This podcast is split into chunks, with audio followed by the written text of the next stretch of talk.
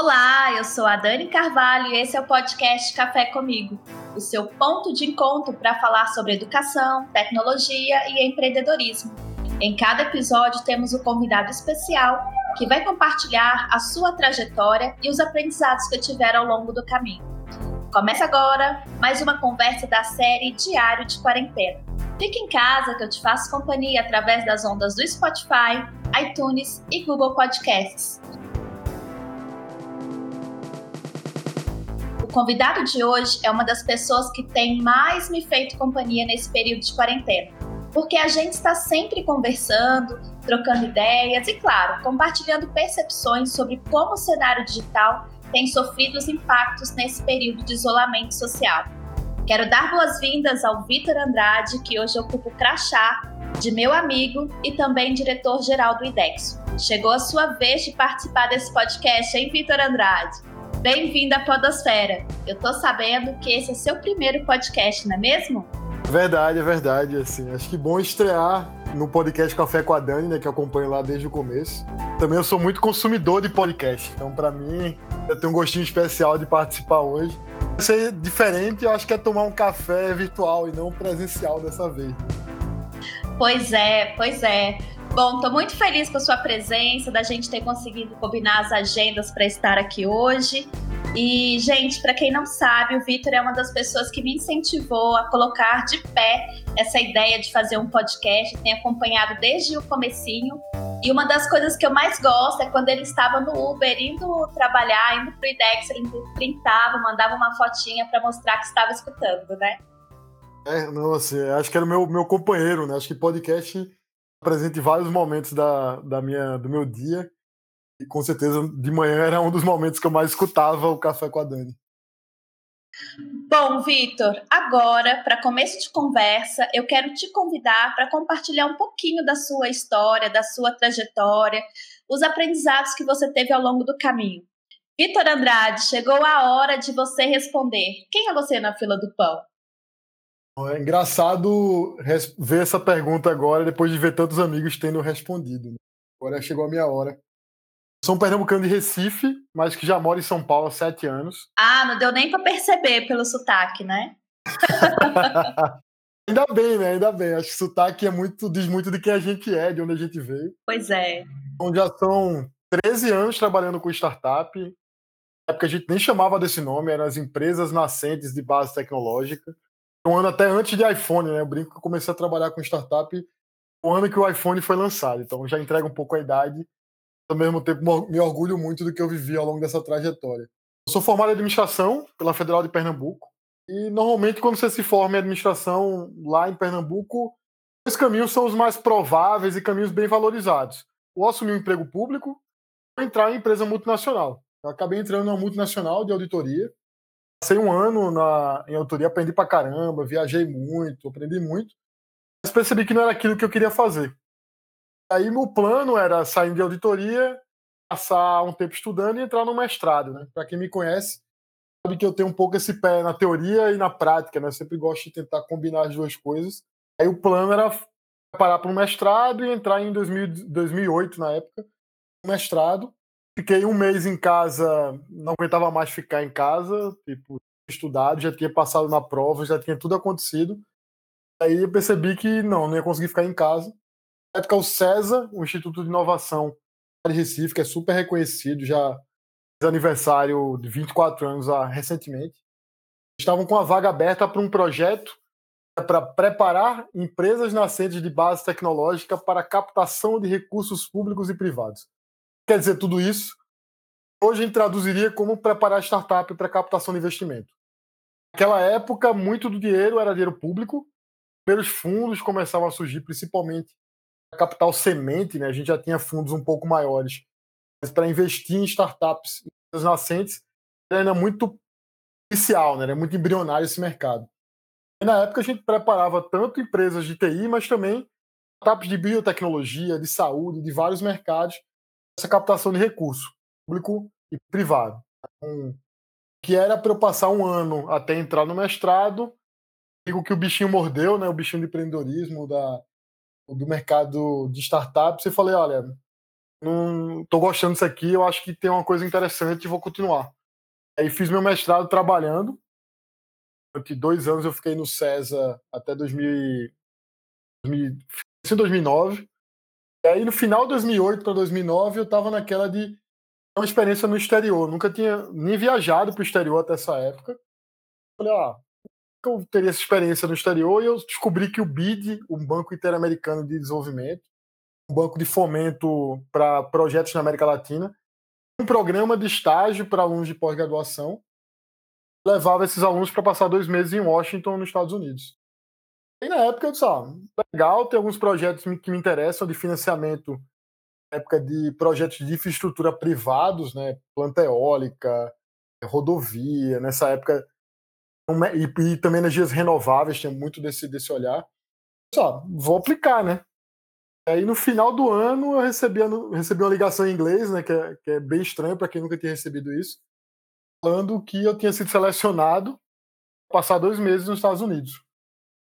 Aí em 2009, começo do ano eu estava lá, aí meio que por acaso, mas não tão por acaso, tá, participei de um momento histórico, né? Eu estava na posse do, do Obama, né? A primeira posse dele em 2009. Morava nos Estados Unidos, tinha chegado uma semana antes. Estive na posse dele, né? longe, mas estava vivendo aquele clima de, de, muito otimismo da época, a mudança de governo e, e o Obama é, assumindo a presidência dos Estados Unidos. Passei dois meses, é, que era o tempo do estágio, foi muito legal, vista pessoal, né? Nunca tinha viajado, conheci gente de vários países. Também abriu muito a minha cabeça de das possibilidades que a gente tem como carreira, né? Descobri que em Recife, em São Paulo, em qualquer cidade que você tenha nascido, era só o ponto de partida e que você podia estar em qualquer lugar. E isso abriu muito a minha cabeça de possibilidades de até profissionais, de vida.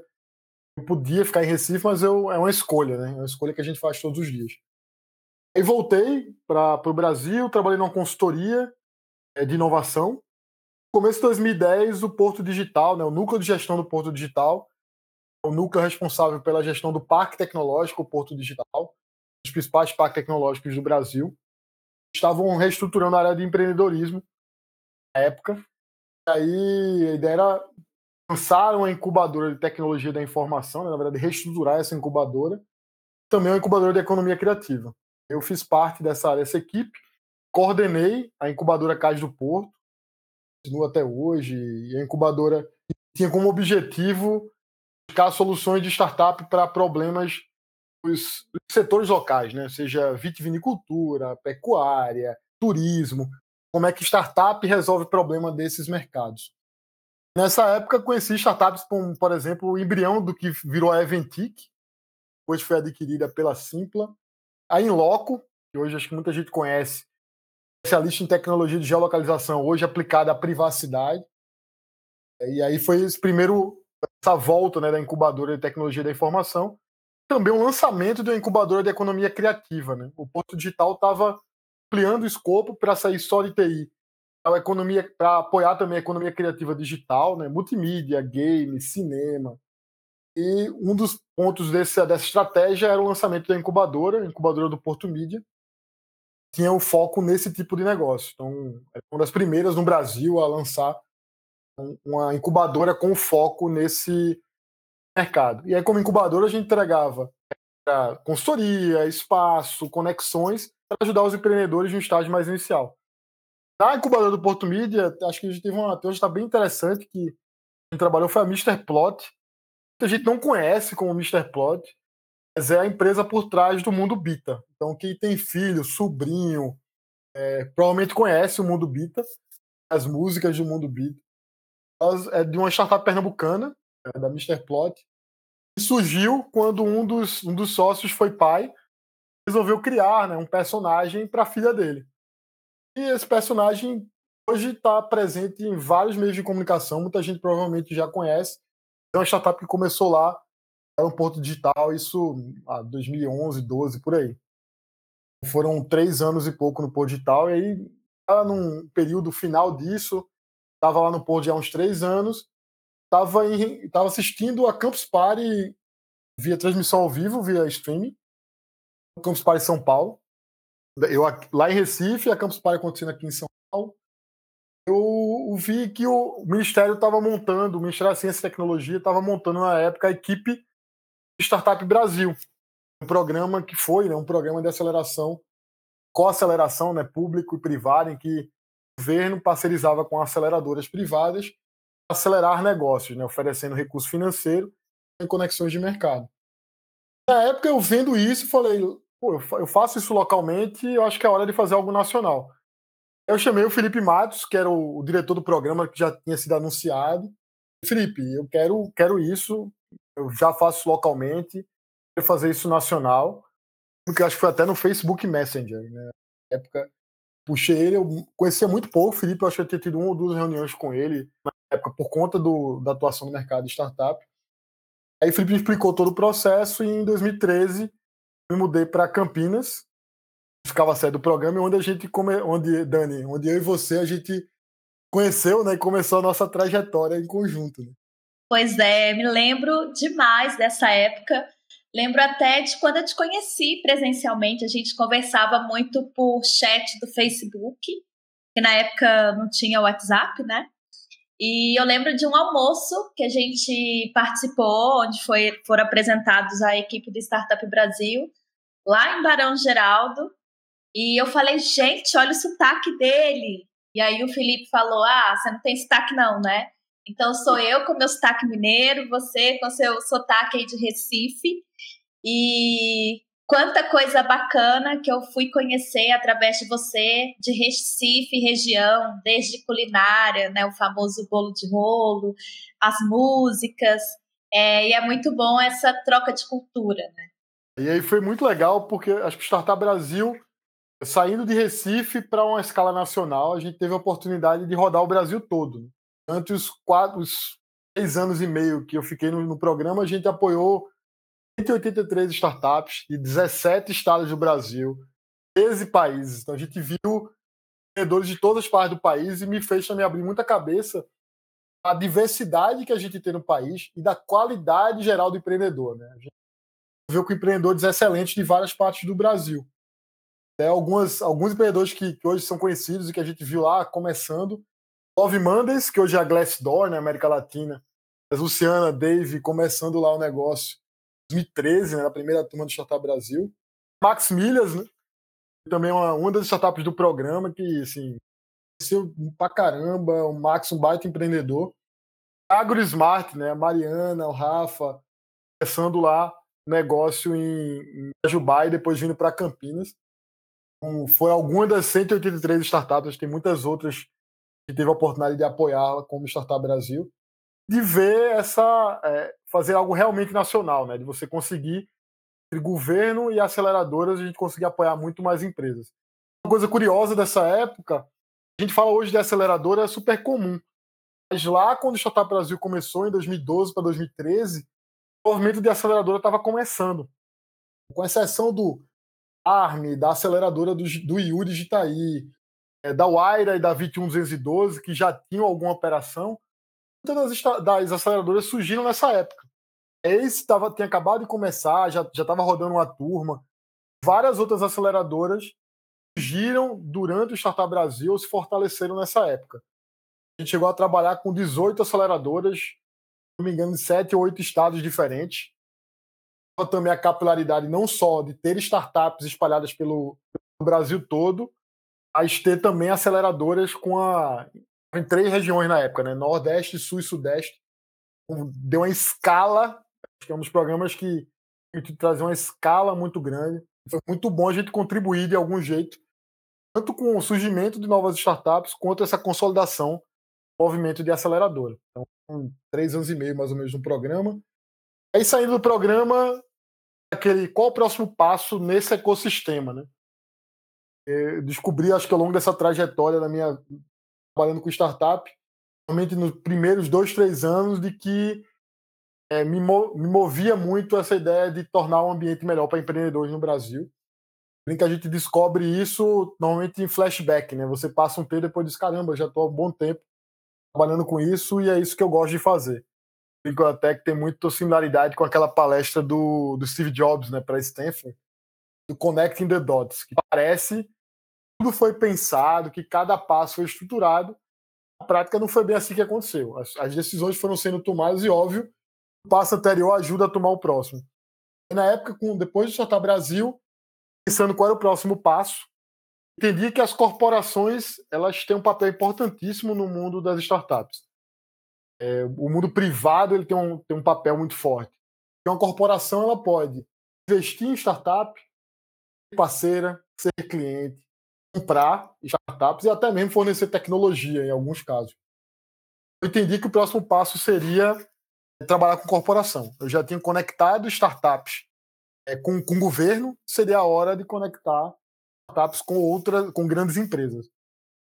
Aí nessa busca de, de oportunidades, na época a Oracle, empresa global, americana, estava um programa que hoje chama Oracle for Startups, expandindo esse programa que acontecia na Índia para mais, mais outros lugares.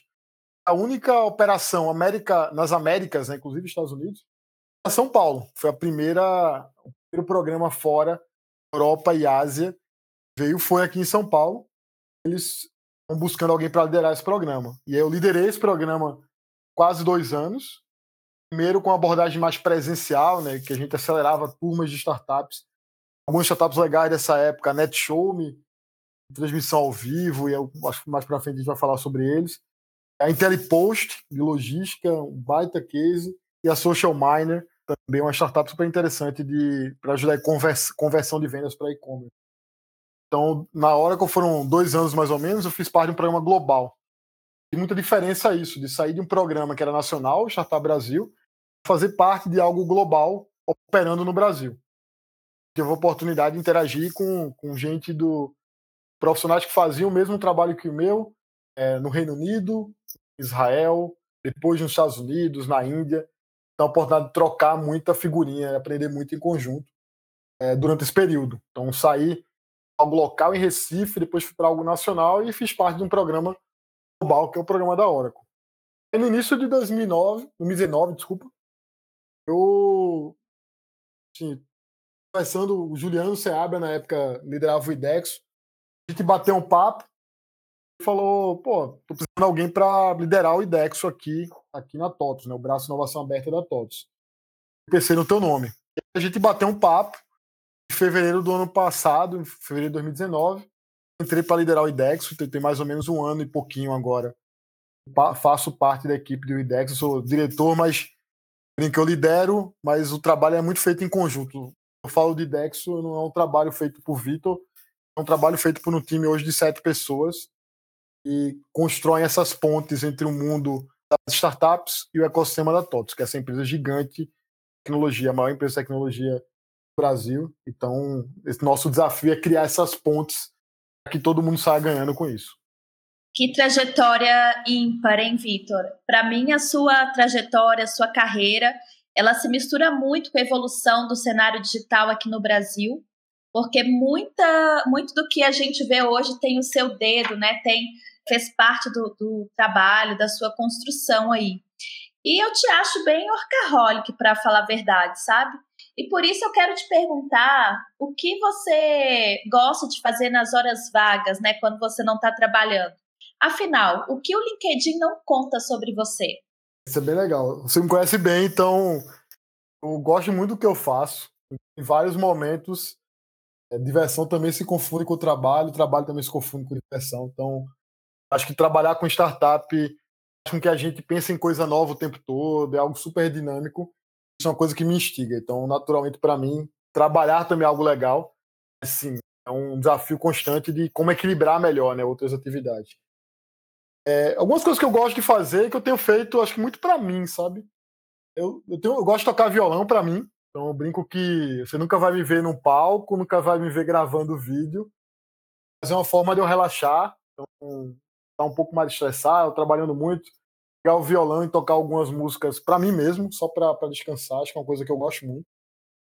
Música é coisa que eu gosto de forma geral, então programas de música, em geral assisto vários, The Voice, American Idol, o que você imaginar, eu acabo assistindo. Eu, eu acho música é um negócio que me, me faz muito bem, então acabo fazendo muito isso.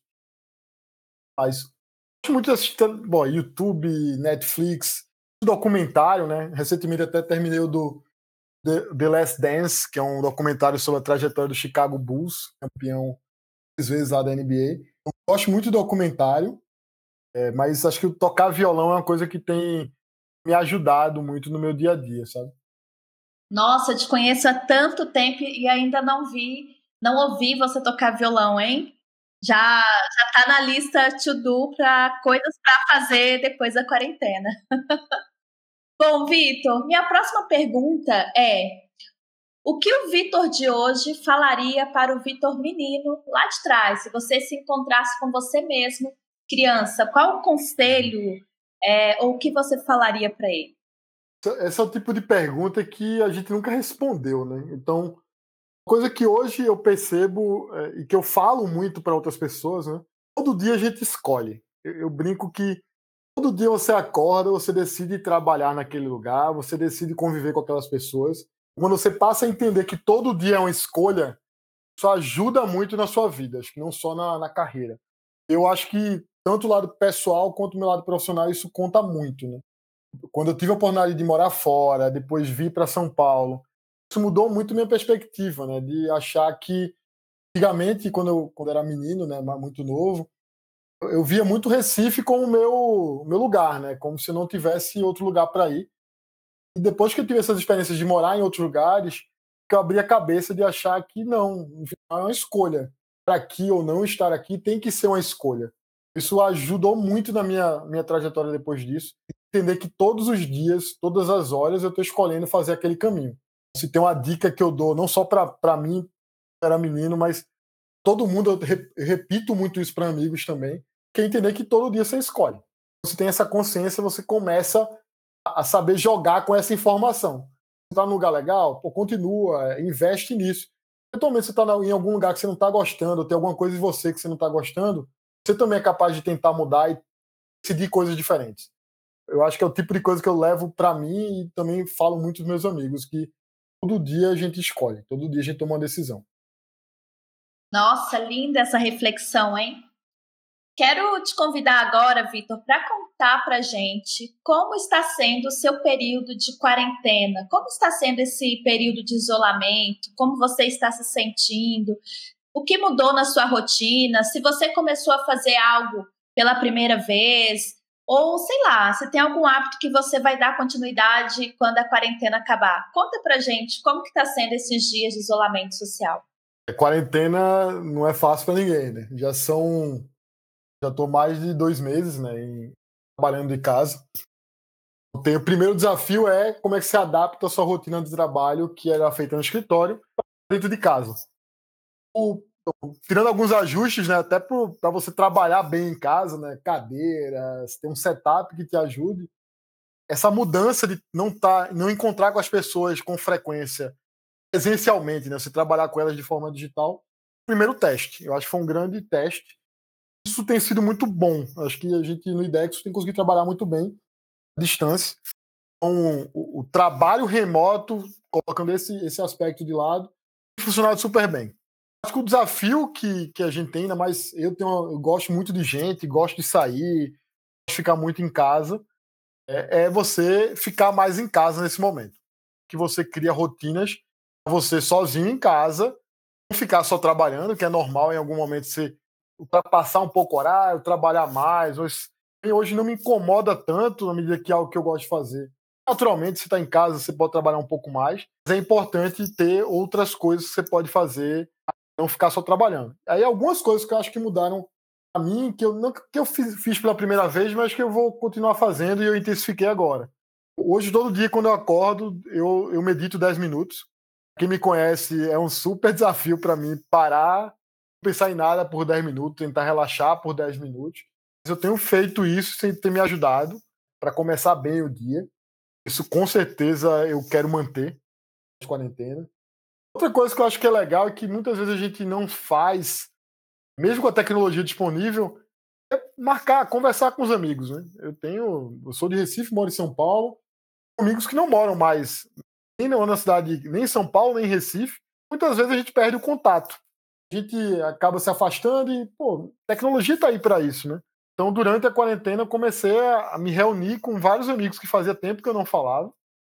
Por, por condições da vida, a gente acabava é, afastando e tecnologia disponível, a gente nunca pensava que poderia fazer uma call com um amigo, né? Isso hoje se tornou parte da minha rotina. Então, tem, tem até grupo de amigos que toda quarta-feira a gente se reúne conversar. Isso é algo que eu pretendo levar para frente de alguns amigos que, lógico, aqueles que a gente pode se encontrar presencialmente. Vou fazer questão de fazer isso. Se tem uma coisa essa quarentena que acho que todo mundo sente falta é encontrar com os amigos. Mas muitos amigos que não estão presencialmente, a gente também pode se encontrar mesmo que virtualmente. Não tenho dúvida que meditação e me encontrar virtualmente, né, com alguns amigos que eu não, não posso me encontrar presencialmente, vão fazer parte da minha rotina pós-quarentena, coisa que eu comecei a fazer agora e que provavelmente eu vou manter depois. Muito legal, Vitor. É, eu também estou usando bastante essas ferramentas para conversar, interagir com as pessoas, porque eu já gosto de áudio, já adoro conversar e com a imagem, então acho que conecta muito, muito mais. Assim. É, vamos falar de TOTOS agora? Quero te convidar para fazer um pitch. Conta para gente, né?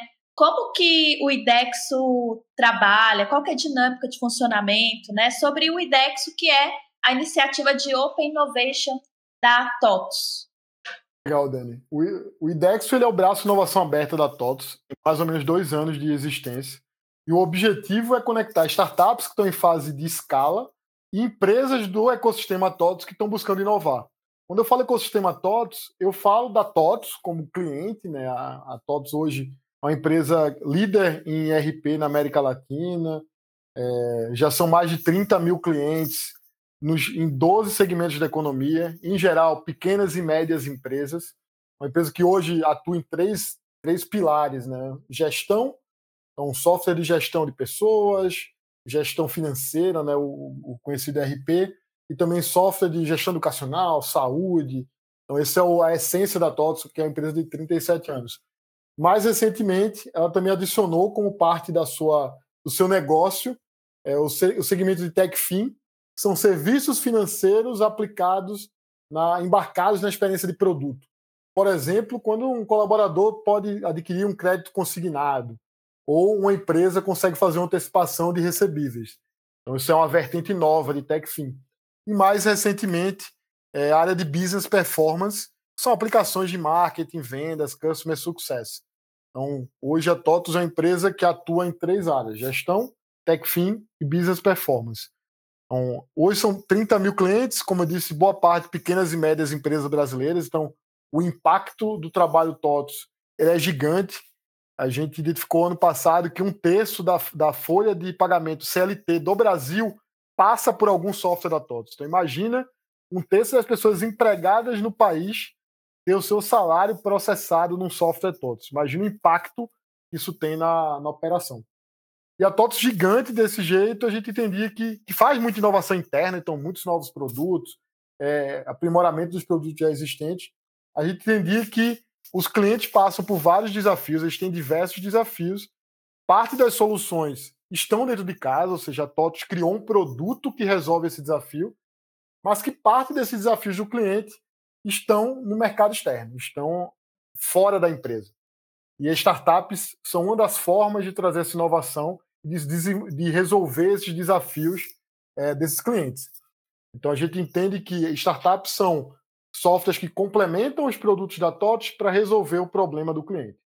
Então a gente atende hoje três públicos, né, se a gente conseguir resumir. O primeiro público é a startup. Para a startup, a gente quer ajudar a acessar mercado. Como é que ela consegue chegar em vários clientes? Como é que ela fecha um, dois, dez, cinquenta contratos com o ecossistema TOTOS?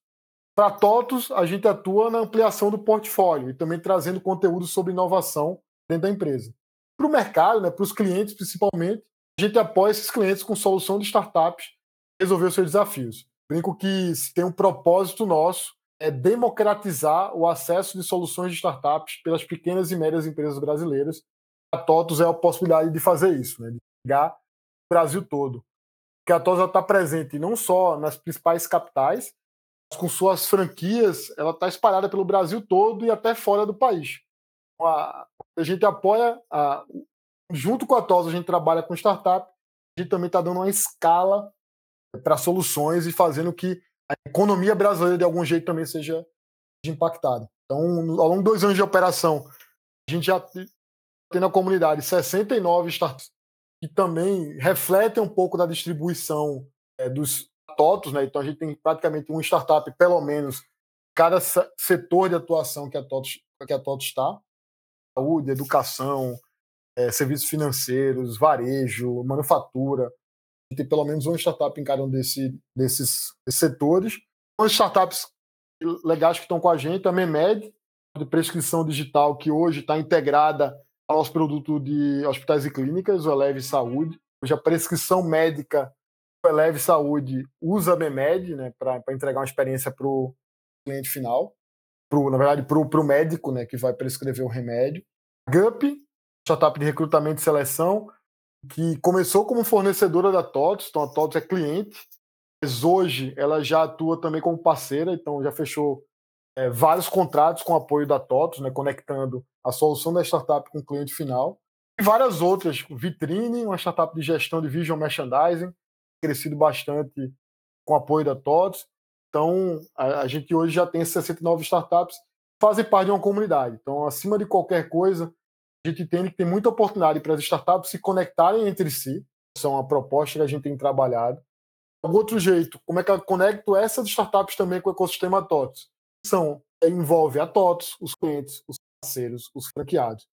Como é que a solução de startup pode ajudar todos esses players, esse ecossistema gigante que é o ecossistema da TOTOS? Esse é um desafio muito bom, acho que a gente tem conseguido muita coisa, é, de aumentar essas conexões e cada ano é como é que a gente é criativo para criar novas formas de conectar as startups com o ecossistema TOTOS. Então, o que uma coisa que o nosso time tem que fazer o tempo todo pensar em novas formas de fazer essas conexões. Isso tem sido bem legal. Acho que muita coisa a gente já fez, tem muita coisa ainda que a gente quer fazer. A gente espera essa porta de, de entrada né, para startups nesse mundo TOTS, fazer com que essas startups, junto com a TOTS, consigam acessar a base de clientes. Aí todo mundo sai ganhando. A startup com novos clientes, a TOTS por entregar uma proposta de valor ainda mais completa para o cliente final. Obviamente, os clientes que vão ser seus desafios solucionados pela combinação de soluções da TOTUS e soluções de startup. Legal. Bom, falando de TOTUS, de IDEX, eu não posso deixar de mandar um alô, um abraço para pessoas muito queridas aí do time do IDEXO, que é a Bianca Guimarães, minha super amiga pessoal, a Amanda Graciano, a Larissa, a Luciana, é, o Marcelo, que sempre recebe a gente com super energia, todo cuidado, e para o Filipe, tá bom? Quero mandar um alô para vocês. Não poderia deixar de, de falar isso aqui. Eu brinco, Dani, é essa galera que o meu papel é, é facilitar o trabalho desse time, né? Eu acho que, acima de qualquer coisa, é um time que está muito comprometido em como é que a gente entrega cada vez mais resultado empreendedor e gerando valor para todos também. Pois é. Vitor, agora mudando de assunto, é, outro dia você escreveu lá no seu LinkedIn que tem startup para tudo, que as startups estão cada vez mais presentes na nossa vida, fazendo parte do nosso cotidiano. E agora eu quero te convidar para comentar um pouquinho sobre isso, a sua experiência com as startups no dia a dia. Isso é bem legal, Dani. É, quando eu comecei a trabalhar com startup, na verdade, as empresas nascentes de base tecnológica, é, a gente via os produtos e serviços dessas empresas muito longe. Eu brinco do cidadão comum, né? Da, da nossa mãe, nosso pai, nossa, nossos familiares. Né? Era muita tecnologia voltada para a empresa ou coisas que ainda não estavam presentes no dia a dia né? das pessoas. Isso mudou bastante ao longo do tempo. Eu acho que aplica aplicativos como Uber, Airbnb, eles começaram a aproximar um pouco mais é, tecnologia de startup da pessoa, do cidadão comum, né, se a gente puder brincar assim, embora ainda, mesmo que muitas vezes você nem saiba que aquilo aí é uma startup. E eu até acho muito legal quando meu pai, minha mãe começam a usar uma ferramenta, não necessariamente eles precisam saber que aquilo é uma startup. No final, uma startup é uma empresa que resolve um problema de uma forma inovadora com potencial de escala. Então, é, é bom quando essa solução ela começa a fazer parte do dia, das, dia a dia das pessoas, a gente entende que ela atingiu o seu, seu objetivo, né, o seu propósito. E eu, por trabalhar com startup, eu brinco que eu, tem algum tempo já que eu tento usar soluções de startup no meu dia a dia, né? Ter uma vida como serviço, né? Life as a service. E aí algumas dessas coisas eu comecei até a escrever sobre isso, mas é, acho que tem bem mais startup que eu uso durante o dia do que eu já escrevi. Então eu me mudei recentemente, mais ou menos um pouco menos de um ano. Me mudei de, de casa aqui em São Paulo e já tinha alugado apartamento de várias formas diferentes. Dessa vez eu fiz o aluguel usando o Quitandar, uma startup de 2012 lá, que hoje facilita todo esse processo de alugar um novo apartamento de forma bem mais digital do que era antes. Né? Então, muito do, do trabalho do, do Quinto Andar é você facilitar a busca e a contratação desse aluguel e depois o pagamento né, desse, dessa mensalidade. Então, foi a primeira, acho que essa minha mudança, o Quinto Andar foi, foi uma que eu comecei a usar. E aí, na hora de mudar, né, você tem que pintar o apartamento que você estava. E aí eu usei uma startup também para fazer a pintura do meu apartamento. E para mudar as coisas de, do apartamento anterior para o atual, também usei uma startup que faz essa mudança. Só no meu processo de mudança foram três startups diferentes. No meu dia a dia, eu uso muito iFood, Rappi, Uber Eats para pedir comida. Então, é, eu sou um cliente é, bem fiel né, dessa, dessas plataformas. O cliente assíduo. Cliente assíduo. Assíduo. É, hoje, quase todo, todo dia, né? Peço usam um dessas, dessas ferramentas, tanto para almoço, jantar, pra, para mercado. Faz parte, é engraçado quando eu vejo hoje meu pai e minha mãe usando ferramentas parecidas. Né? Há um tempo atrás, eu seria o único que está usando isso e eu vejo meu pai pedindo mercado pela internet, usando o Zoom para se comunicar com, com, com, os amigos. Então, isso é dos exemplos. Então, e além disso, eu uso no meu dia a dia também. Eu uso parafuso para contratar diarista. Então, uso marketplace de diarista já há um bom tempo, mais de um ano. E também marketplace, também uma, uma startup que faz lavanderia, né? Eu pago um valor mensal e aí toda semana eles vêm, retiram minha roupa e entregam ela, ela lavada e passada. Então, só nessa brincadeira aqui, eu já falei pelo menos seis coisas da minha vida que eu já usei solução de startup para resolver. E, óbvio, isso ainda não está todo mundo usando, mas eu percebo muito mais gente hoje usando ferramentas como essa. A gente vê, por exemplo, durante a quarentena, quando a gente vê uma live de um artista e a possibilidade de você é, ler um QR Code e fazer um pagamento digital, é algo que é muito comum no mundo das startups, entre empreendedores, pessoas que trabalham com inovação, mas que não estava presente no dia a dia das pessoas. Isso começa a fazer parte. Então, se antes startup era aquele bicho estranho que nossos pais não sabiam o que eram, que, o que era, Hoje eles estão usando, muitas vezes sem saber que é startup, mas a gente vê o crescimento muito grande de startups porque elas tendem a simplificar a vida das pessoas usando tecnologia. Então, startups B2C eu tenho usado bastante e empresas também. A gente tem cada vez mais consumido soluções de, de startups no dia a dia das empresas brasileiras. Nossa, Vitor, a sensação que eu tenho é que essa bolha que a gente vivia estourou, né? Então, para mim foi bem marcante assistir a final do Big Brother, que eu sei que você não, não assiste, não acompanhou. É, ver o intervalo, que o intervalo mostrou propaganda da Amazon Prime, da Netflix, do Facebook, que era justamente nessa bolha startupeira consumindo, e essa propaganda estava para todo mundo, né? Para todo mundo acessar, para a grande massa. E realmente, cada vez mais eu começo a ver é, essa questão de todo mundo usar vários serviços de startups e muitas vezes até sem saber que é uma startup. Eu acho que é, é muito legal ver que é isso, é quando a, a, startup, ela, a gente brinca, né, que a gente trabalha com startup, normalmente no começo ela vende para os clientes early adopters, né, aqueles primeiros caras que estão usando a solução e inovadores, então aqueles que gostam de tecnologia. Quando a gente vê startup chegando no público em geral, é quando eles cruzam aquele abismo, né, que a gente escuta tanto falar na teoria né, do, do abismo, dizer que as startups agora estão conseguindo acessar a maioria do mercado, né? E aí que tem a grande escala. Então, é normalmente nesse estágio que as startups conseguem crescer muito mais rápido. Então, esses são só alguns exemplos. Talvez eu até tenha esquecido outros que eu uso no meu dia a dia, mas é muito bom ver como aquele. não só o que a gente trabalha, mas até empreendedores que a gente conhece, Max Milhas, por exemplo, já comprei passagens usando Max Milhas. Então, a gente vê essas startups tornando parte da vida de repente alguém comenta, não, eu usei tal empresa para fazer viagem, fala, putz, mas eu conheço o empreendedor, eu conheço um pouco da, da, trajetória daquela empresa. Então é muito bom ver isso e eu acho que tende a intensificar, porque eu acho que as startups também estão entendendo que elas precisam comunicar com esse público também, né? E não falar só com, com aqueles que consomem tecnologia, mas falar com o público final. Como é que esse público, seja dentro de empresas ou pessoas físicas, como é que esse público vai conhecer a solução deles?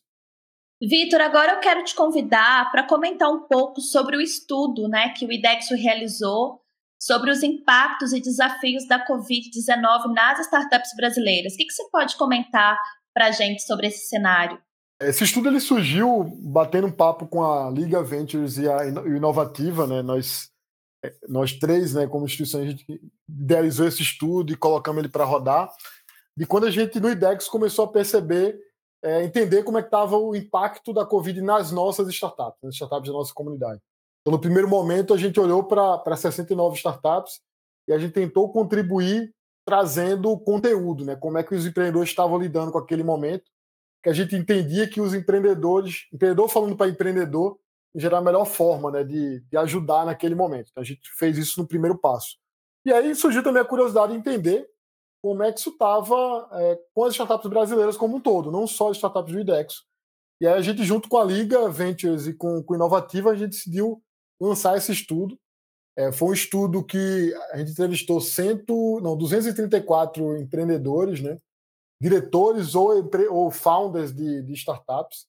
A gente teve esse olhar para entender de como é que esses founders estavam passando por esse momento.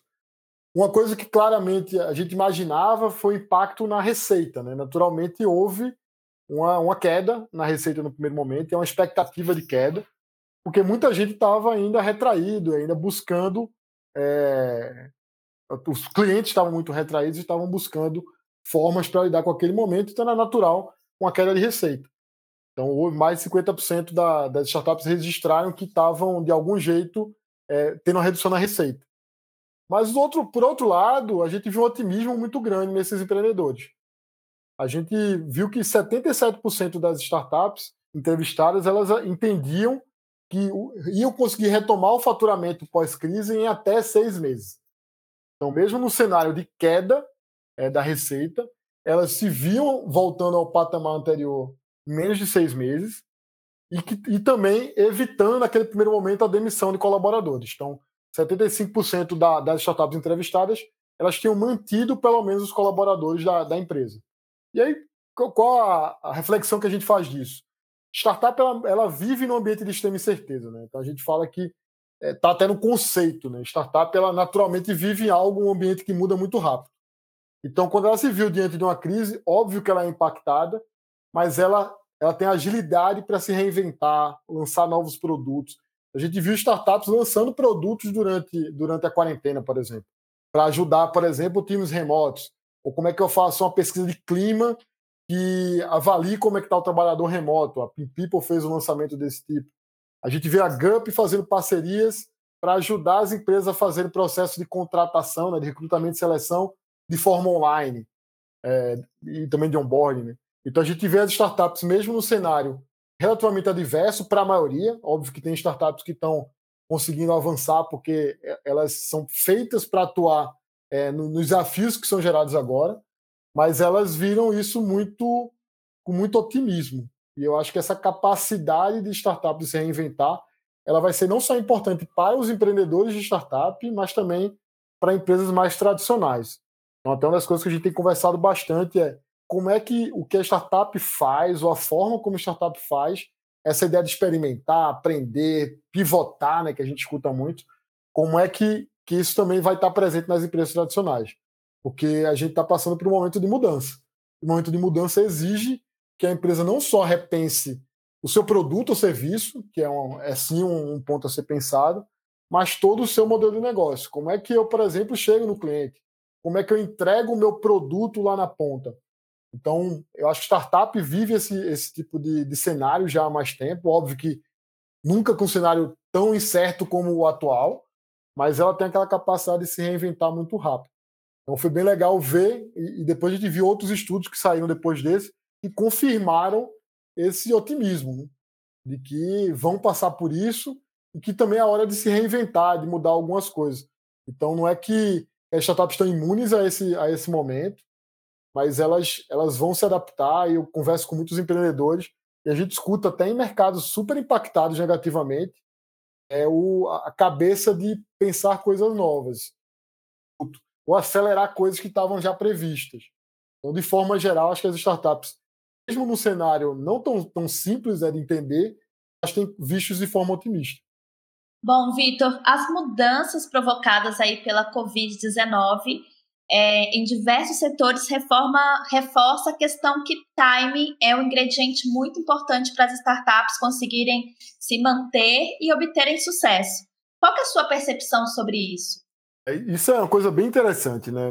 A gente fala, você tem escutado muito falar, né, de que ah, 2008, na crise de 2008 surgiram novas startups como Airbnb e Uber, né?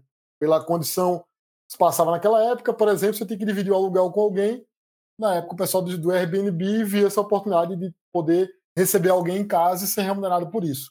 Hoje a gente vê o Airbnb como uma alternativa que até é, eu digo, meu, meus pais já ficaram em Airbnb, né? então para eles aquilo é super natural. Você, ao invés de ficar no hotel, você poder ficar num apartamento. E Uber nem se fala, né? Acho que a gente, todos nós aqui de algum jeito, a gente já usou Uber ou alguma coisa equivalente, facilita muito a vida de deslocamento, principalmente nas, nas grandes cidades. É óbvio que time não é o único componente, né? Então, quando se fala de, de que, é que traz sucesso para a startup, tem uma palestra muito boa do Bill Gross lá do TED, e até isso me, me veio à cabeça nessa época agora. Porque existem alguns, algumas coisas que levam, que são importantes para a startup. Então, óbvio, o dinheiro para você poder investir, descobrir o modelo de negócio, o modelo de negócio, a ideia, né, o problema que você resolve, o time, mas o time ele apareceu como algo importante. Eu digo timing é, é você estar tá preparado para quando a hora chega. É claro que muita solução, que novos desafios surgiram no, durante o Covid e que vão continuar depois, e que isso vai dar origem a novas empresas, são empresas totalmente novas. Mas eu gosto de falar muito de trajetória, né? De, de hoje novos desafios surgem e quem já acumulou uma trajetória anterior está mais preparado para atender esse desafio. Então a ideia do time eu não vejo como um momento, é, aquele momento que é um divisor de águas, é, de que coisas que surgiram agora, vai ter gente nova querendo empreender isso. Óbvio que isso vai acontecer, mas eu gosto de, de falar um pouco daquelas empresas que construíram os recursos, né, construíram todo o conhecimento é, para poder aproveitar essa oportunidade.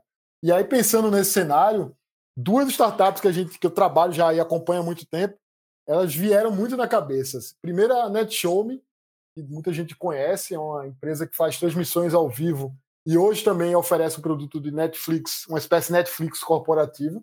Eles surgiram lá atrás, se eu não me engano, em 2014, 2013, com o objetivo de fazer um sistema de transmissão ao vivo para artistas que pudesse ter pay-per-view ou doação.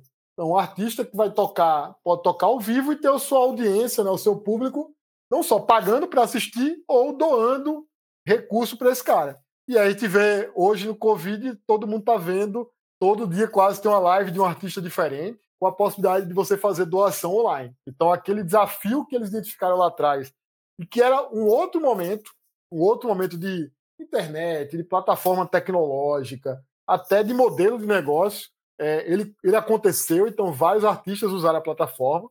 É, a NetShowme acabou ampliando ampliando seu portfólio para atender principalmente empresas. Então, hoje, muitos eventos corporativos e transmissões para dentro da empresa usam NetShowme. E aí, depois de todo esse tempo, a NetShowme é uma especialista, um dos líderes nesse mercado aqui no Brasil. Ela hoje não só atende empresas, mas ela está preparada para atender aquela demanda que lá atrás ela visualizou e que ela foi se preparando ao longo do tempo para isso. Então, hoje tem vários artistas batendo na porta da NetShowme para fazer a transmissão ao vivo que eles queriam fazer lá em 2013, 2014 em escala. Então, você tem uma noção de como é que você preparou uma equipe ou preparou uma empresa para, nesse momento, estar tá ainda pronta para fazer isso. É uma empresa que é líder no, no seu mercado, então ela, ela, com todos os outros recursos né, de time, ideia, modelo de negócio e funding, permitiu com que ela continuasse crescendo e que hoje ela está ainda mais preparada para aproveitar a oportunidade. E outra que eu acho também um exemplo fantástico falando de, de Covid é a Memed, né? A Memed é uma startup de prescrição médica digital. Um dia desse, eu falei até para o Ricardo, o CEO da Memed, eu estava vendo o pitch dele na 21212, em 2012, falando sobre a digitalização da saúde. Imagina, 2012, falando, ah, como, é, como é que eu evito erro na prescrição médica, telemedicina, como é que eu torno a, a saúde mais digital. E nesse momento, a gente tem, tem visto a, a, a, liberação de fazer telemedicina com a prescrição digital, a possibilidade de comprar remédios online e fazer entrega na nossa casa. Então, aquilo que a Memed já pregava lá em 2012, 2013, hoje está virando realidade e para uma empresa que está preparada, que já tem uma base, uma base super consolidada. Então, o Ricardo tem comentado de quanto é, empresas que eles estavam buscando parceria há muito tempo, elas intensificaram agora. Então, muito do que ele queria fazer lá em 2012, ele construiu a empresa para isso, hoje tornou realidade. Então, são duas empresas que começaram lá atrás vislumbrando a oportunidade, evoluíram ao longo dessa jornada, obviamente trabalhando muitos outros aspectos, e aí surge um momento que talvez seja um, tipping point, né? um momento de virada e que eles conseguem acelerar ainda mais. Então, isso eu acho muito legal de falar. É, vejo também que outras oportunidades vão surgir nesse, nesse momento e logo pós-quarentena mas é, é, também muito legal de falar que eu vejo muita oportunidade para startups que já estão nesses mercados conseguirem atacar as oportunidades, que elas já vão ter muito mais recurso acumulado, não só financeiro, pessoas e conhecimento, para conseguir aproveitar oportunidades que começaram a surgir agora e que vão continuar depois da, da quarentena. Nossa, Vitor, que exemplos muito bons, muito bacana. Voltei no tempo. Eu tenho muito carinho por esses empreendedores dessas startups, da Memed, da NetShowme. E até me lembrei aqui, né? É, a NetShowme lá em 2013, 2014 fazia a live dos shows do Fresno. Então lá atrás eles foram supervisionários de possibilitar com que os artistas pudessem fazer a lives, os seus shows das suas casas e as pessoas acompanharem ao vivo, que é justamente o boom de lives que está acontecendo agora, né? Principalmente no sertanejo. É verdade. Bom, Vitor, quero. É, vamos falar agora de novo, novo normal. É um assunto que muita gente tem discutido, é, falando que o mundo que a gente conhecia já não existe mais que a gente está construindo esse novo, novo normal. E eu queria saber quais que são as suas apostas para o ambiente de empreendedorismo, inovação no cenário pós-pandemia. O que, que você vê aí sobre, talvez, de tendência, comportamento? Quais que são as suas percepções? Essa é pergunta muito boa e não tem a pretensão de, de ter minha bola de cristal aqui. Para mim está longe de, de eu saber o que, é que vai ser o novo normal que vai ter, né? Eu brinco, quando a gente fala do normal, a gente considera que tudo acontece de um jeito, né? E na prática são muitas coisas que acontecem ao mesmo tempo. Não acho que dá para dizer que vai existir um novo normal, um novo normal para todo mundo. As coisas que eu acho que vão mudar e que esse momento está fazendo mudar. Eu acho que a gente em casa trabalhando e é, a gente não tendo essa separação tão clara, né, de ir para o escritório, estar em casa, a gente acaba trazendo um pouco do que a gente vive como consumidor, pessoa física, né? Para também esperar isso das experiências B2B. Quando você fala, por exemplo, de usar Rap, iFood, ferramentas que são que a gente usa no nosso dia a dia como pessoa física, a experiência é usar um app super fácil, com dois ou três cliques, natural que na hora do B2B, na hora que a gente está ali conectado, trabalhando, a gente também começa a esperar essa mesma é, conveniência e usabilidade também das nossas ferramentas. Então, acho que o primeiro passo é ser o B2B ser impactado, de ter, chama de consumerização do B2B, né? Como é que você traz experiências B2C, ou experiências do consumidor final, cada vez mais para dentro da empresa. Acho que isso é, uma, é um, um mote que deve acontecer experiências B2B também.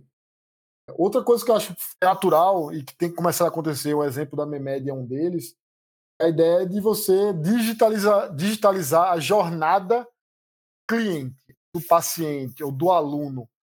Então, muitas startups já trabalhavam nesse cenário. Como é que eu torno a experiência mais digital desde antes de, daquela, daquela, do cliente deles, né? De um novo cliente até o depois. Então, como é que eu torno toda a jornada daquele cliente mais digital? Então, por exemplo, na saúde, é que eu faço desde uma consulta via telemedicina, passando pela prescrição, essa informação sendo registrada no software de gestão, é, jogando isso para uma farmácia, aponta essa farmácia fazer uma entrega para o paciente. Você tem toda uma jornada digital do paciente. Ah, na educação, você vai ver isso com a educação à distância. Mas como é que eu trago uma experiência pensada para o digital estudante? Ao contrário que muitas vezes vai acontecer no momento mais urgente, você tentar replicar o que é presencial para o digital, acho que vai ter mais agora interesse ou abertura das empresas, das instituições de ensino, testar abordagens que são pensadas para o digital. É que eu olho para o estudante do outro lado, entrego uma experiência olhando para esse estudante. Acho que educação é isso. Varejo é a mesma coisa, como é que eu combino o varejo físico com digital? Se antes a gente via algumas exceções, que é o caso da Amaro, que tem lojas pequenas e que você faz ali, você só prova, você compra no site para receber em casa, ou seja, é um onboarding é, no mundo físico para o mundo digital, né? É quase é o offline to online, né? Como é que eu faço a pessoa é, fazer um onboarding ali, a partir daí eu conheço a marca, posso adquirir novos produtos ali no, no site da, da marca. Acho que vai aumentar ainda mais essa combinação entre online e offline, ou offline e online, né? combinar as duas, duas coisas. O Magazine Luiza faz super bem também, não só poder retirar na loja, ou a loja ser um de distribuição para entregar na sua casa. Acho que isso vai, esse momento exigiu uma maior evolução dessas, dessas empresas para o online, eu não acredito que a gente vai, vai acabar offline. A gente vai ter que combinar as duas coisas. Então, acho que vai estar muito mais presente no varejo essa combinação, né? Pagamento sem dinheiro, pagamento usando é, o QR Code, como é que a gente toca menos em dinheiro físico, né, em espécie, cartão. Então, acho que a gente vai começar a ter mais coisas contactless, ou seja, sem, sem contato direto né, das pessoas. Então, acho que a digitalização, de alguma forma, está presente nos diversos setores óbvio, eu acho que uma tendência que está acontecendo agora vai ser, é, que eu acho que vai ficar de alguma forma, é do trabalho remoto. Eu não acredito que todo mundo vai trabalhar remoto, ou trabalhar remoto 100% do tempo. Eu vejo a possibilidade de muitas empresas equilibrarem o trabalho remoto com presencial. Você tem alguns dias na empresa, outros dias no, é, no escritório, é, no, em casa. Então, ou em casa ou em um coworking, em outro lugar acho que o trabalho remoto, quando alguém está remoto, eu vi isso. Não lembro quem falou isso, eu acho que foi, acho que foi no livro do, do Remote. Eles falam que quando uma pessoa está remoto, todo mundo está remoto. Então, quando você faz uma reunião, uma das pessoas não está presencial, você tem que partir do pressuposto que está todo mundo remoto para poder a experiência naquela reunião ser igual para todo mundo. Então, quando eu entendo que parte das pessoas vão estar remotos, a gente usar ferramentas para comunicação, o Zoom para fazer videochamadas, Zoom, Hangouts, Microsoft Teams. Você usa ferramentas de comunicação com texto como Slack, Rocket Chat é, e até ferramentas de gestão de projetos e de operação, acho que elas vão ficar mais presentes. Porque esse momento a gente começou a perceber que a gente pode medir muito mais entrega do que necessariamente o tempo dedicado às oito horas de trabalho. Né? Como é que eu consigo de entrega e que essas entregas não necessariamente acontecem todo mundo trabalhando no mesmo horário. Então você pode ter pessoas em horários diferentes, em locais diferentes, entregando parte de projetos. Jornada digital, acho que vai ser super comum, e também esse lado de produtividade. Vitor, estamos chegando a quase uma hora de bate-papo. Olha só como passa rápido. Agora eu quero te convidar para uma brincadeira que já é uma queridinha dos nossos ouvintes aqui fingir que eu sou a Marília Gabriela e fazer um de frente com a Dani, onde eu faço uma pergunta e você me responde a primeira coisa que vier à sua cabeça. Pode ser? Pode ser. Só engraçado, Dani. É, eu lembrei agora, entrega um pouco a idade. A TOTUS, né, ela, ela é resultado de fusão de algumas empresas. Quando a TOTUS surgiu, a garota propaganda da TOTUS era a Marília Gabriela, né, para falar, falar sobre TOTUS. Então, Nossa! Em casa. tá em casa, então. Então agora começa o de frente com a Dani.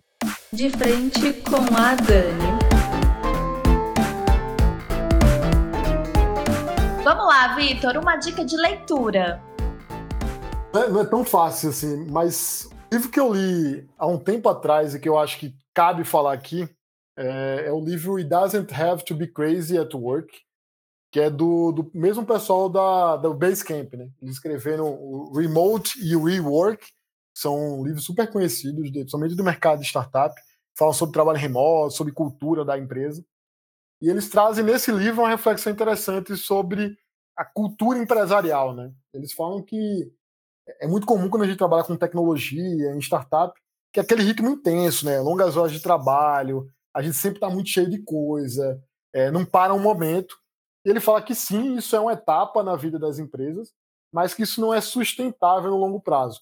Então eles pregam que você tem que criar uma cultura que consiga ser mais balanceada, né? Até entre vida pessoal e profissional. Então ele fala, não faz sentido você eternamente trabalhar 80 horas, porque muitas vezes aí você vai, vai excluir, por exemplo, quem tem filho, né? Quem tem filho não vai poder ou vai e vai deixar de estar com a família. É, aquela ideia de você ter muita reunião o tempo todo, então ele tenta criar uma reflexão sobre como é que você equilibra melhor né, esse negócio para ser sustentável.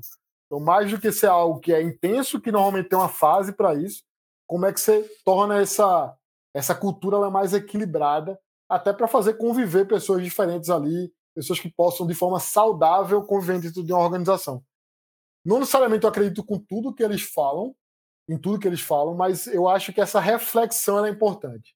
Acho que a leitura de coisas como essa pode ajudar você a buscar algo no meio do caminho. Não é nem aquela, aquela loucura de trabalhar sem parar, mas eu também acredito que a proposta deles ela, ela vai para o outro extremo, de algo você consegue trabalhar só as 40 horas, algo com pouca reunião. Eu acho que você consegue, tem que buscar um meio do caminho. Acho que o segredo é ler para refletir um pouco sobre como é a tua cultura e adaptar algumas coisas para a sua realidade. Eu não acho que é uma receita de bolo que você copia e cola, mas a leitura sempre é válida para você refletir sobre a tua, a tua cultura, a tua empresa. Repete qual que é o nome do livro? O livro em inglês é It Doesn't Have to Be Crazy at Work. O trabalho não precisa ser uma loucura. Legal, legal. Tradução do livro para português. Acabei de pesquisar aqui, tem disponível na Amazon. Bom, é algo que você faria diferente. Primeira coisa que vier na cabeça, vamos lá. Eu acho que na mesma linha do que, do que eu falei do livro, é uma coisa que eu tenho, faria que eu estou tentando fazer diferente, pelo menos, é tentar fazer um pouco melhor esse equilíbrio né, entre vida profissional e, e vida pessoal. Não que eu acho que a gente tem duas vidas diferentes, mas são dois olhares dentro da mesma vida, né? E quando você trabalha aquilo que você gosta, é natural que você passe um pouco dos limites é, o que eu tenho trabalhado já há alguns anos e melhorei, mas é uma eterna busca né, para melhorar, é deixar alguns horários disponíveis para você pô, fazer outras coisas, descansar, passear, sair com os amigos. Então hoje o fim de semana normalmente eu uso para isso. Óbvio que durante a quarentena a gente tem, tem muita restrição no que dá para fazer, mas em geral o fim de semana eu uso muito para fazer outras coisas que não trabalho. Isso foi ao longo do tempo. Não era assim então mudei isso ao longo da minha vida. Mas acho que ainda tem um esforço que é quase contínuo. Eu brinco que é, é utópico você achar que você vai ter um, um momento que você achou exatamente o equilíbrio entre vida pessoal e profissional. Mas eu acho que é, uma, é aquela utopia que tem que ser buscada. Né? Então hoje eu já sou melhor do que eu era antes e eu espero continuar fazendo isso. Pra, pelo menos para equilibrar essa, esses outros, outros aspectos da nossa vida. Né? Então acho que esse equilíbrio vida pessoal e profissional é aquela meta inalcançável, mas é que ela deve sempre ser buscada. Quem te inspira? Essa é uma boa. Eu acho os meus pais me inspiram no lado. Sempre me inspiraram muito no lado do estudar e de sempre querer ser o melhor que você pode ser. É, a gente escuta muitas vezes seja melhor que os outros, e eu sempre ouvi dos meus pais que eu tinha que ser o melhor que eu podia ser. Não era, nunca era uma competição com outra pessoa, mas comigo, comigo mesmo. Como é que eu podia estudar e melhorar e sempre fazer tudo que eu pudesse fazer para ser melhor. E aí é engraçado numa casa que eu tenho dois pais doutores, né? É engraçado. Mas nunca exigiram de mim que eu fosse necessariamente a melhor nota. E sim, se dedique, faça o melhor que você pode, seja melhor a cada dia. Então isso eu acho que é algo que é, fica para mim e eu penso todo dia. Como é que eu faço mais? Como é que eu entrego mais coisas? Como é que eu aprendo coisa nova. Então isso tem um pouco, tem muito da, da criação. E pode parecer clichê, mas não é, de forma alguma. Quem me conhece, acho que sabe disso. Os empreendedores e empreendedoras que eu convivo são pessoas que me inspiram muito. Eu olho todo dia para esses empreendedores, vejo a capacidade de resiliência, de lidar com o desafio, de mudar. E eu, eu me sinto realmente privilegiado de poder trabalhar com empreendedores que estão criando coisas novas, que estão resolvendo desafios de pessoas e empresas de jeito diferentes, por montando times, fazendo tudo aquilo acontecer. Então, realmente me orgulho de trabalhar com muito bons empreendedores e empreendedoras é, que realmente me inspiram. Eu brinco, se tem um. É, é, conviver com eles faz eu me reconectar o tempo todo com o porquê que eu faço. Por que eu faço o que eu faço? Porque em alguns momentos não é fácil, a gente erra, a gente acerta, a gente aprende. Mas quando eu quero lembrar o porquê que eu estou ali, né, que acho que acima de qualquer coisa, do que e do como, o porquê eu estou aqui é, no, no, trabalho, porque eu faço o que eu faço, é muito de eu saber que eu posso apoiar de algum jeito empreendedores. Então é muito bom ver empreendedores que a gente conheceu lá atrás, hoje dando certo. É, isso para mim já é uma, uma grande vitória e eu realmente me inspiro muito pelo trabalho deles e tento ser, dentro da minha atividade, é uma pessoa que sempre está buscando novos caminhos. Então, acho que muito do o que o empreendedor traz para mim, é, eu tento aplicar também no, no, negócio, eu acabo trocando muita ideia com o empreendedor, porque eu realmente admiro muito alguém que muitas vezes larga uma carreira corporativa, larga um caminho que muitas vezes estava super promissor para apostar no novo negócio, criar um negócio que pode mudar, é, mudar a forma como as pessoas e empresas trabalham. Então, não é fácil, então eu admiro muito empreendedores de forma geral e eu tenho um privilégio de trabalhar com muito, muitos bons empreendedores e empreendedoras no meu dia a dia. Qual a sua fonte de informação no dia a dia? ultimamente eu tenho, eu sou uma pessoa que realmente tem consumido muito podcast. Então tem sido uma fonte importante para mim de informação. Então o podcast faz parte do meu dia a dia hoje. Sigo vários, escuto sempre que eu posso tenho lido muita coisa, assim, artigos mais soltos, né? Então, o LinkedIn me ajuda a trazer muita, muita uns artigos para ler. Tenho lido livro menos, mas muito mais artigo. Acho que podcast tem sido um formato de consumir conteúdo que tem sido legal para mim. Então, posso fazer fazendo outras, posso ouvir fazendo outras coisas. Então, os podcasts têm sido, tendo descoberto vários interessantes para ouvir. Isso tem me ajudado bastante para poder consumir conteúdo eu estou fazendo alguma outra coisa. E sempre artigos, acho que dica de amigos empreendedores e de pessoas que trabalham nesse ecossistema. Acho que eu tenho sorte de ter muitos bons amigos na, na rede, então tem muito artigo bom sendo compartilhado. Então acabo tendo muito desses artigos, tento compartilhar dentro do possível as minhas dicas também. Eu consumo muito dos conteúdos que meus amigos e pessoas que trabalham nesse mercado partilham nas redes. Qual ferramenta de trabalho você não vive sem? Hoje, eu acho que para daqui para frente, ferramentas de comunicação como Slack e Rocket Chat as, são essenciais para o trabalho assim hoje. Acho que é muito comum, muitas empresas usam o WhatsApp para se comunicar né, dentro da empresa. Eu acho muito importante separar é, pessoal e profissional, pelo menos está falando de algum horário à noite, por exemplo. Então, você tem toda a comunicação sua, pessoal e profissional, está concentrado no WhatsApp, muitas vezes você não consegue desconectar. Isso não é saudável para todo mundo. Acho que tanto para quem se comunicar quanto para a pessoa que está recebendo, essa comunicação ela começa a se misturar muito. Uma das coisas que quando o time virou remoto, a gente começou a usar muito mais essas ferramentas de comunicação corporativa, porque naquele horário, no horário do expediente, ou sempre que a pessoa puder acessar, aquilo ali está disponível, é fácil de buscar, consegue adicionar arquivo, tem uma facilidade muito grande para comunicar entre times, depois você poder retornar aquela informação, você poder buscar. Uma ferramenta de comunicação corporativa, eu acho que veio para ficar. Eu, quem me conhece sabe, eu, às vezes eu leio algum artigo interessante, quero compartilhar alguém do time. Quando eu faço isso no WhatsApp, eu estou interrompendo o horário de lazer da pessoa. Quando eu consigo fazer isso, uma ferramenta que a pessoa no outro dia, quando ela for começar a trabalhar, ela consegue acessar, acho que eu respeito mais aquele horário, horário dela. E também eu acho que facilita toda a gestão dessa comunicação. Ferramentas como essas são essenciais. Outra que eu tenho usado bastante, até por insistência do time, então você sabe disso, o Airtable, uma grande base de dados, né? E isso tem facilitado muito o acompanhamento das atividades do dia a dia, né, do IDEXO, principalmente o que tem acontecido com as nossas startups. Você tem uma ferramenta única, consigo acessar para ter acesso aos empreendedores, às startups, saber o que é está acontecendo nas reuniões. Então isso gera uma base de conhecimento muito grande. Acho que quando a gente faz algo novo, que é o que a gente faz aqui com inovação de forma geral e no IDEX não é diferente, é, quanto mais conhecimento acumulado e registrado, se a gente consegue guardar essa base, ajudar a gente criar coisa nova. Então, acho que além das ferramentas de comunicação corporativa, é, o Airtable é, tem sido uma ferramenta que tem ajudado bastante até essa central de conhecimento ali para o time, todo mundo saber o que é está acontecendo, quais atividades todo mundo está executando tem sido uma ferramenta ajudando, tem ajudado bastante o dia a dia.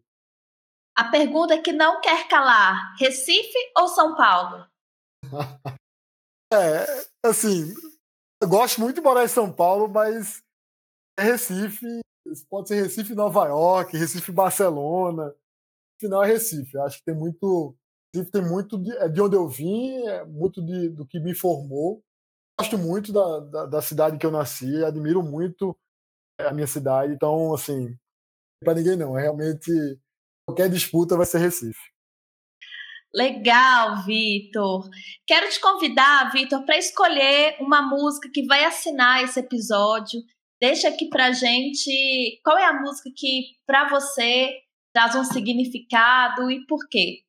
Essa, eu acho que quem, tá, quem me conhece acompanhando, eu tenho um desafio né, de pensar uma música nova todo dia, né? E música que música para mim é algo importante porque traz memória, né? Eu acho que você escuta a música, você lembra de alguma situação, de alguma pessoa. É, então acho que música é algo que tem que estar presente na nossa vida. Um artista que eu, que eu admiro, que por acaso, né, ou não, é pernambucano, é o Lenine. Essa é uma música dele. Muita música dele que eu gosto. Mas pensando que a gente está falando um pouco de trajetória, de vida, do que eu aprendi, acho que é uma música que é muito importante para mim, que conta muito da, do, do, da minha origem, né, do, onde eu vim. É Leão do Norte, acho que pernambucanos que estão escutando a gente vão se identificar. Mas é uma música que fala muito da cultura pernambucana, né? Fala até. Então, eu acho que traz muito de, do onde eu vim, né, do meu estado, da minha cidade, onde a cultura é algo muito forte. Então, acho que se for para resumir uma música, um pouco do que eu sou, e eu acho que música que faz muito boas memórias quando eu escuto Leão do Norte de Lenine, sem dúvida, que é uma música que explica muito quem eu sou e de onde eu vim. Bom, Vitor, antes de terminar, quero te pedir para deixar o seu arroba. Como que as pessoas que querem entrar em contato com você, saber um pouco mais sobre o IDEXO, podem entrar em contato através de qual e-mail, arroba? Conta para gente aí é, o seu registro aí na nas redes sociais? Só, eu uso bastante LinkedIn, é minha rede social é, preferencial, favorita, sempre lá, então tento entrar sempre. Se quer saber um pouco do que, do que eu tenho feito, do IDEXO, acessa o meu LinkedIn. O IDEXO você vai encontrar no LinkedIn, Instagram, Facebook, então, o IDEXO IDEXO, encontra muito mais informação do que a gente tem feito. Mas LinkedIn é onde eu tô lá. Então, se quer falar comigo, eu tô no LinkedIn Vitor Andrade, consegue me encontrar lá. É, eu não sou pessoa muito do Instagram, né? Tô começando, eu brinco até que a Dani tem, tem me ajudado, eu tenho vários amigos que têm me incentivado a usar mais, eu ainda uso muito pouco. Mas se quiser entrar lá, Vitor H, né? G-A-R 1. H1 é o meu meu meu Instagram, então estou ainda aprendendo a usar, né? Ainda sou muito cara do LinkedIn quer saber um pouco mais de mim, vai no LinkedIn primeiro. No Instagram eu ainda estou aprendendo a usar. Mas é, é sempre um prazer compartilhar a informação. Eu tento fazer isso muito, faço menos do que eu deveria e menos do que eu, do que eu tenho vontade de fazer. Eu sempre vou tentar compartilhar um pouco do que eu tenho vivido e principalmente do que a gente tem feito é, no trabalho e de reflexões que tem acontecido no mercado de startups. Muito bem. Agora Microfone aberto para você, Vitor. Deixe aqui os seus, seus comentários, suas considerações finais. O episódio é todo seu. considerações finais. Acho que uma coisa que acho que vale refletir sempre é todo dia você escolhe. Então, saiba que é isso. Então todo dia tem uma decisão sendo tomada, mesmo que você que não. Eu acho que isso é uma das coisas que tem é, que eu tenho usado para a vida e, e, que acho que todo mundo deveria pensar.